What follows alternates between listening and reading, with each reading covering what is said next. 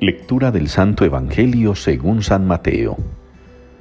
En aquel tiempo se acercó a Jesús un hombre que de rodillas le dijo, Señor, ten compasión de mi hijo, que es lunático y sufre mucho.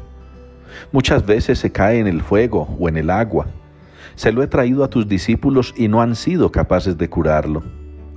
Jesús tomó la palabra y dijo, Generación incrédula y perversa, ¿hasta cuándo estaré con vosotros? ¿Hasta cuándo tendré que soportaros? Traédmelo. Jesús increpó al demonio y salió. En aquel momento se curó el niño. Los discípulos se acercaron a Jesús y le preguntaron aparte, ¿y por qué no pudimos echarlo nosotros? Les contestó, por vuestra poca fe.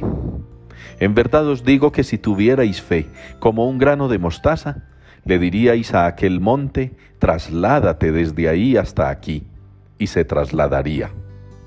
Nada os sería imposible.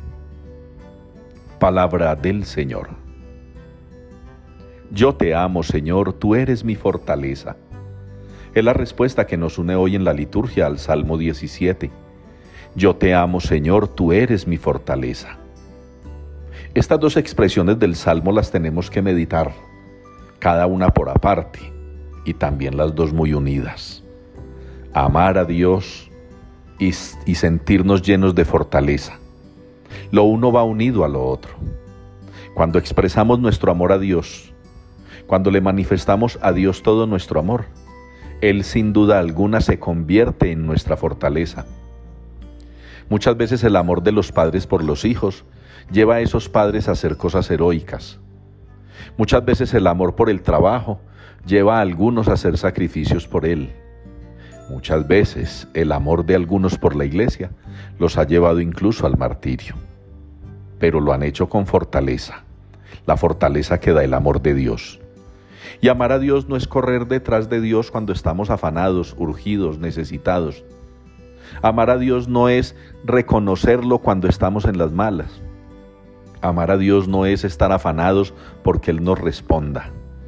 Amar a Dios es tenerlo en todo nuestro ser, en todo momento y en todo lugar. Las palabras de la primera lectura así lo expresan. Amar al Señor con todo el corazón, el alma y las fuerzas. Es tener a Dios presente en todo momento y lugar. No es guardarlo como se guarda una camándula. No es guardarlo como se guarda una medalla no es tenerlo como un adorno disfrazado de cruz o de camiseta con alguna imagen religiosa.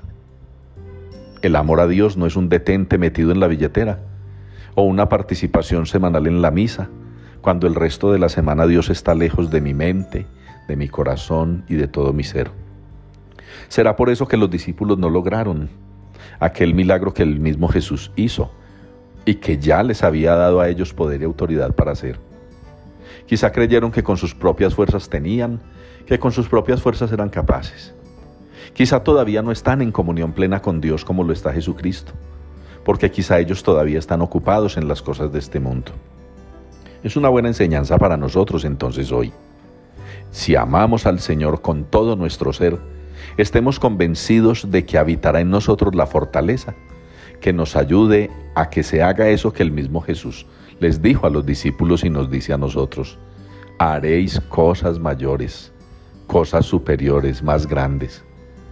Quiera pues Dios que nosotros le amemos más, le amemos mejor, para que Él nos corresponda con la fortaleza para salir adelante en medio de las dificultades de la vida y hacer en su nombre cosas grandes.